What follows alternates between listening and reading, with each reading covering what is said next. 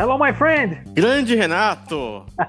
e aí, John, como é que você está? Eu estou bem. Hoje eu estou muito bem. E você? Ah, que bom. Tô bem também. Tá no ar o quarto episódio do Disseram que é Bom. E vamos que vamos.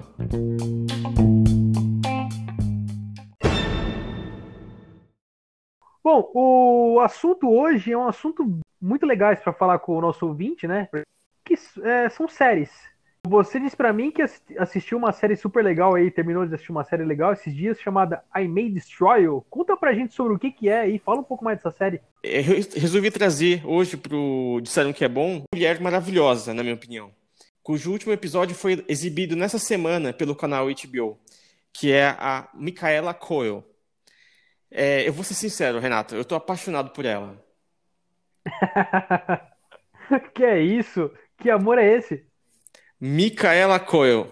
Eu, eu conhecia ela de uma série, na realidade, de duas séries do Netflix, que uma é a Black Earth Rising, que é uma série de 2018, que tem o John uhum. Goodman, que é muito boa, e ela fez uma participação na, no Black Mirror também. E uhum. ela nasceu em Londres e a família dela veio de Gana. É, ela lançou uma das séries mais devastadoras e acachapantes que eu vi nesse ano. Ela é a criatura. É, ela, é ela interpreta. Série? Oi? Ela é a escritora ou ela é atriz? Eu não entendi. Ela é atriz, ela é ah, é produtora, tá. hum. ela, é dire... ela é diretora também. Caramba. E a personagem dela, a Arabella, é uma jovem escritora que depois de uma balada, ela acorda com um ferimento na cabeça e não entende muito bem o que aconteceu ela logo vai percebendo que foi estuprada após Caramba, ter sido pesado. dopada. E a série é um quebra-cabeça, onde ela tenta superar o trauma e seguir com a vida dela. Sim. E o, mais é, o curioso, Renato, que é interessante trazer aqui, é que tudo isso aconteceu de fato com ela, na vida real. Ah, é uma experiência, então ela trouxe uma experiência. Ela... É aquele negócio da. A, a arte imita a vida, então, né? Ah, é exatamente isso. Ela transforma a dor que ela sente, toda a angústia que ela sente é, na, na série. Entendi. É, é, é, importante aqui destacar também os atores que fazem os amigos dela, que é a, a Terry, que é interpretada pela Welsh Opiai, e o Kwame, que é o Papa, é interpretado pelo Papa Esse Edu. É uma série em que você mergulha de cabeça. É uma série que você não tem como sair dela sem realmente ficar impactado. Eu diria que ela, a Micaela Coyle, já é uma das mais talentosas roteiristas e atrizes da nossa geração, na minha opinião. Nossa. Você tinha falado para mim em off que ela tinha alguns, alguma coisa de comédia na série. Tem um pouco disso? A série, na realidade, é uma comédia, hum. porque ela tenta ver toda a tragédia que aconteceu com ela de uma maneira engraçada, porque ela é uma personagem extremamente extrovertida. É, as situações em que ela se coloca são realmente engraçadíssimas. E é só que ao mesmo tempo você percebe que tem nela toda essa angústia, essa dor, e ela, ela tenta curar isso tudo. E o que é importante são os amigos dela, a Terry e o Kwame, que realmente dão, tiram um pouco é, o peso assim, do dela. Uhum. E, e, e, eles também têm os dramas deles, principalmente o Kwame, que ele, ele é gay e ele também é estuprado por um homem. A história é bem pesada, assim, se você for analisar é, friamente. Só que tudo o que acontece na, na vida deles, o modo como eles encaram, transforma tudo de uma maneira engraçada, assim. É, ah. Não assim, digo, num termo assim. Escrachado, que, né? É, de, escrachado, é. Mas é realmente é engraçado as situações em que se colocam. E o, o roteiro que ela escreve, a, a Micaela Coyle, dá essa, esse sentido, assim, de, de comédia. Tem, parece uma série realmente bem, bem, bem interessante, conteúdo bastante. Né, ele, eu, eu acho muito legal quando a série é uma série que trata um tema muito importante e ela sabe colocar doses cômicas ali também, né, no texto. Sim, e ela transforma, ela própria que passou pela experiência de ser estuprada, ela ter colocado isso da maneira como ela colocou, a impressão que dá, principalmente no final, que para mim é um dos melhores finais assim de temporada, Eu não vou dar nenhum spoiler aqui, então, uhum. é, mas é, realmente é, é, é, brilhante, assim, porque você, você consegue perceber que ela se sentiu aliviada em, em tirar isso dela, assim, do, das costas. Sim. Quantos episódios tem a série? A série tem 12 episódios e os episódios são de 30 minutos. Ah, é bem tranquilo então, bem fácil de ver. Sim, é, o, o roteiro dela que ela cria não é, é bem ágil, assim, o, como ela escreve. Você conseguiu, você assim, falando para mim aqui um pouco da série, né, meio assim por cima, eu entendo que é uma, que nem a gente falou, é uma série que traz questões muito relevantes, né, muito atuais. Foi para você, vendo esse, os episódios, foi para você tranquilo digerir aquelas situações, até pelo lado cômico ou, ou assim, foi, foi bem complicado, pesado de ver aquilo? Bem levantado, Renato. Eu, é extremamente complicado lidar com uma situação como essa e assistir.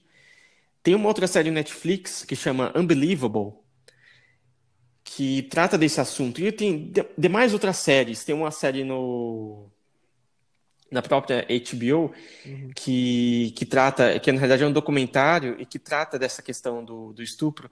E é realmente difícil de você analisar.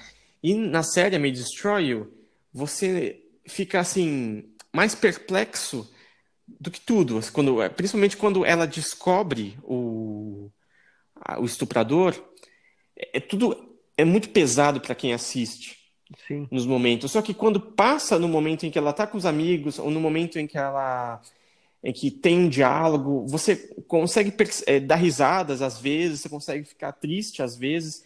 Então você meio que entra na cabeça dela durante todo o momento em que ela passou por isso. Parece, realmente é uma série que tem repercutido, repercutido bastante aí. Eu ouvi muita gente falar dessa série. Sim. E você, Renato, o que você traz de. Então, John, eu trouxe uma série. É uma Bom. série, assim. Ela não é uma série nova. Depende também do que você entende por nova, entendeu? Chama-se O Espião. É uma série protagonizada pelo Sacha Baron Cohen.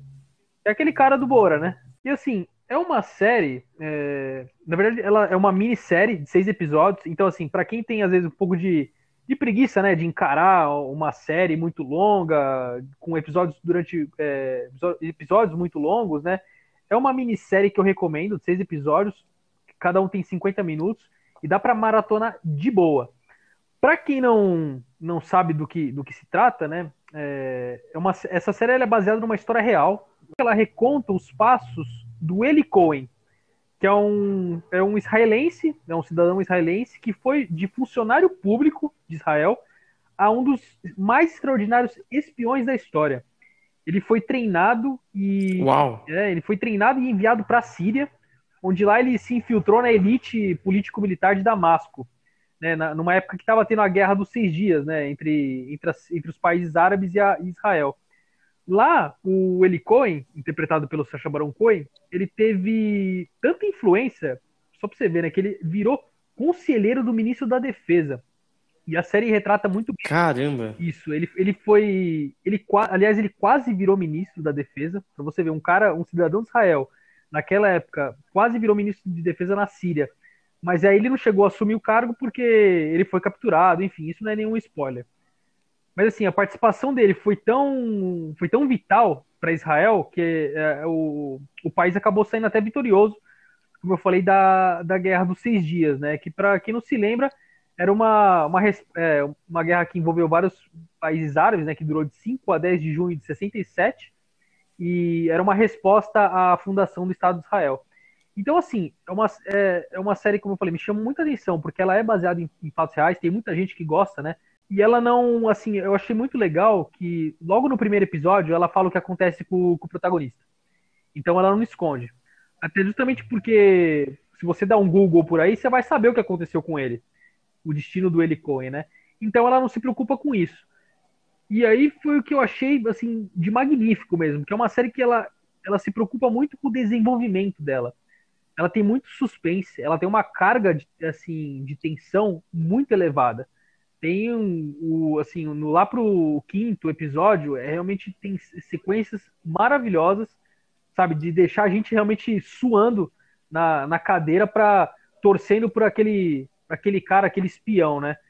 E a, toda a jornada dele, assim, é, é fantástica, como a série uma série retrata. É uma série também muito bem fotografada, achei ela linda, assim, como ela fotografa é, entre o, o, passado do, do Eli Cohen e ele na Síria, é, porque assim, a transformação dele é muito grande. Chega um momento na série, que é muito legal de ver, que ele acaba meio que é, deixando o alter ego dele tomar conta. Então, aquele espião no qual ele se transforma acaba virando a principal personalidade dele. Então, ele vai meio que gostando da vida, da vida de riqueza, da vida de é, importância, rodeado pela elite. Ele vai curtindo aquilo. E a série é, sabe distinguir bastante essas duas fases dele. No passado, aquela fotografia mais fria, é, mais, é, como é que fala, mais cinza, assim, num passado mais triste, mais melancólico e ele atuando como espião, uma coisa muito mais quente, sabe? É sempre cercado de, de gente rica, de mulheres, enfim. É uma série que realmente o desenvolvimento dela, a maneira como ela constrói a tensão, é, o suspense, é realmente muito envolvente. Eu fiquei. Eu até trouxe ela de 2019, né? Como eu falei, mas eu trouxe, resolvi trazer ela porque eu lembro que na época ela não teve tanta. Acho que a atenção que ela merecia. Então eu acho bom até trazer para o pessoal, para o pessoal relembrar de assistir. É uma série que dá para você ver, rever, vale super a pena. É, e é uma atuação fantástica do Sacha Baron Cohen. A gente que conhece ele, né, de, de Borá, incrível. de Bruno, Ali Jean da House, aquelas sketches que É isso que eu ia te perguntar. É, então, aquelas sketches que ele faz zoando o governo americano, você tem uma total, assim, quando você vê aquele cara interpretando um papel dramático, do jeito que ele interpreta, você fica de queixo caído, porque você fala, meu, o cara realmente a gente vê sempre muitos atores dramáticos Sim. indo muito bem em. É, na verdade, atores de comédia, desculpa, indo muito bem em papéis dramáticos. E o Sacha Baron Cohen é mais uma prova de que o cara realmente não só tem talento para comédia, como tem para encarar um drama pesado. Uma figura muito importante de Israel que teve um destino trágico, mas que eu não vou revelar aqui porque vou deixar o pessoal aí conferir. Boa! Eu, eu confesso que eu assisti o, os dois primeiros episódios. Eu gostei muito, Renato. Boa dica. Aí depois você parou, cansou. Uma das minhas intenções agora na quarentena é terminar o espião. Boa, faça isso então. É... Bom, vamos pro, pro assunto quente da semana, né, John? Vamos ver o que nos espera agora.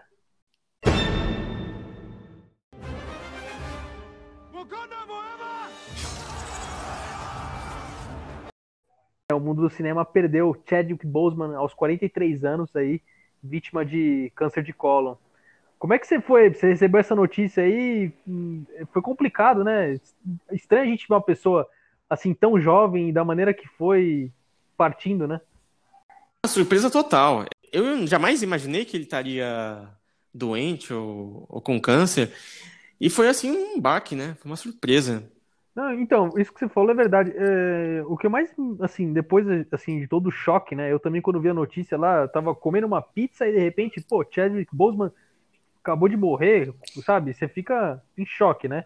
Aí depois a gente começa a ler as mensagens e até chegar agora na gravação do nosso episódio aqui, a gente com certeza lemos muita coisa, né? E assim, sabe, ninguém, como você falou, ninguém sabia, né? Que o cara tava com câncer eu fiquei pensando nisso, tipo, mas sei lá, né? O, o, o, legado que ele deixa aí pra gente também é intocável, né? Impecável, diria. Sim. O trabalho que ele fez, sobretudo no, nos filmes, né? Os, os que levou ele pro estrelato. Então, ele fez filmes, é, assim, eu, eu notei, né, na biografia dele, que é uma biografia curta, mas é de personagens parece que escolhido a dedo, né? Personagens assim que realmente foram é, muito importantes nas suas áreas, né? Ele fez aí o, o James Brown no filme Get 'Em Up, se não me engano. É, fez um jogador de, de beisebol, o primeiro jogador negro de beisebol, é, Jack Robson, se não me engano também o nome. Depois ele fez um advogado é, no filme chamado March. Isso. E, e o Pantera Negra, né? Que é o ápice, né? Do, da carreira dele. Ele marcou realmente a vida dele como ator por esse papel. Sim. E a gente entende também, né, depois uh, lendo né, sobre a vida dele, essa, eh, o fato, de, por exemplo, dele não ter comentado com ninguém também gerou muita discussão, né? Pô, por que o cara não falou que estava, né, sofrendo, mas talvez depois, né? Se ele não, se ele tivesse falado, ele começou a, por exemplo, o maior papel da carreira dele é o Pantera Negra, que foi lançado em 2018. Começou a gravar em 2017, se não me engano. Ele já estava doente. Se ele, por exemplo, porventura tivesse falado dessa doença dele, talvez ele não tivesse nem sido cogitado, nem contratado, né, para interpretar esse papel. Ele fez um dos papéis mais marcantes, é, com a postura, com os trejeitos, com o dialeto, né, que ele que criou. Exato, é. O dialeto do aquela marca que ele a marca que todo mundo fez em homenagem cruzando, né, os, os dois braços. Sim, Wakanda Forever. Realmente né? é você, impressionante. Você, eu não vi o destacamento Blood, né? Você viu? Ele tem falaram para mim que ele tem uma, uma participação até que pequena, né, no filme. Ele interpreta o Storming, que foi um soldado na Guerra do Vietnã que morreu durante a batalha, a, durante os conflitos, e ele morreu deixando para os amigos dele, os amigos que estavam ao redor dele, para poder levar um, uma grande quantidade de ouro que eles uhum. haviam descoberto.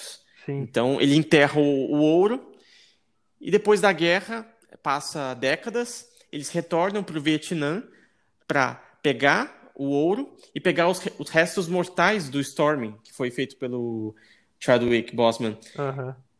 O legal nesse personagem são os flashbacks, em que ele traz diálogos de. em que ele é bastante filosófico, assim, sobre a vida, sobre a morte. A sensação que dá é que foi um filme em homenagem, de uma certa forma, ao Chadwick, porque pelos diálogos que você tem no filme, você percebe realmente alguém que reflete sobre a vida. E o modo em que ele é retratado no filme, já como uma pessoa que morreu, uhum. E uma pessoa em que é trazida à vida pelos seus ensinamentos. Então, eu acho que é, deu uma redefinição ao, à inesperada morte dele. Sim, na verdade, é engraçado, né, como é, é entre, entre um conflito, né, aí entre a, entre a vida e a, a arte e a vida, né? Esse filme redefine muita coisa, né? Deixa a morte dele ainda potencializa, né? O legado dele. Todos os personagens dele aí ao longo da carreira e, e um cara sempre ativo, né? Sempre presente em causas é, sociais, sempre dando declarações muito muito fortes a respeito dessa luta contra contra o racismo, né? Enfim, é, foi uma é uma, foi uma perda inesperada, uma perda muito sentida para todo mundo, porque ninguém sabia, né? Eram pessoas somente próximas que sabiam dessa, dessa doença dele. A gente já via ele magro, não sabia direito porquê, né? Achava que era realmente por conta até do personagem do destacamento Blood. E, enfim, mas se eu não me engano, tem mais filme dele ainda aí para sair, né? Sim, vai estrear no Netflix esse ano ainda, né? É, eu tô vendo aqui no na tela aqui é, do MDB, é Ma Rainey's Black Bottom. Eu acredito que em traduzindo seria o botão negro da da senhora Rainey's, algo assim. Bom, a gente tem mais oh, tem mais um personagem para ele. O pessoal da, eu não sei o que, que você acha, né? O que, que você Sim. espera aí do, por exemplo, porque assim, o querendo ou não, o Pantera Negra sendo o filme mais relevante, teve uma sequência anunciada já. O que, que você acha que vai acontecer aí com o personagem? Eu não sei. Eu acho que a Disney devia parar tudo e deixar, pelo menos por uma geração, ou seja, pela um, uma década, deixar esse filme do Pantera Negra. E é isso. Sim. É, também... E aí, daqui a alguns anos, trazer de novo. Sim. É, também é uma, uma opção interessante, né? Eu também acho, talvez. Mas o. Mas eu não sei, é uma, realmente uma questão assim de se pensar, né? Quem é fã mesmo já viu bastante, já viu no Capitão América Guerra Civil, já viu é que tem no, em chato, Dois né? Vingadores. Nossa, são muito chatos hoje em dia, né? São, são extremamente chatos. não sei, o que você acha? Qual a sua opinião não, assim, eu sobre... Tenho, eu também vi algumas coisas sobre o pessoal falando, né, assim, ah, vamos colocar outro ator, né, mas eu, realmente acho que outro ator, não sei, é um peso muito grande, é um papel muito grande para um outro ator carregar, independente do ator. E falaram também de dar, deixar a Pantera Negra surgir, né, que seria a irmã dele, a Shuri, a atriz a Letitia Wright. Sim. Falaram, falaram de deixar o legado com ela e dela assumir o posto de Pantera Negra. Eu acho uma boa opção também, talvez uma boa saída. Não sei como é que eles explicariam a morte dele, né? Mas enfim, isso aí lá pra frente pra Disney, que é tão criativo, isso saiu de menos, né?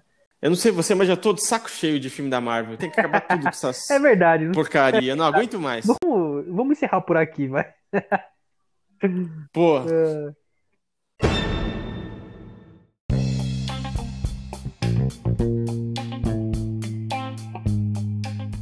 É isso aí, John. Hoje, mais uma vez, trocamos ideia pra caramba, hein? Falamos muita coisa. tivemos muita pano pra manga. Semana que vem vamos voltar com mais notícias mais alegres. É isso aí, John. Muito obrigado e até a próxima. Até a próxima, Renato.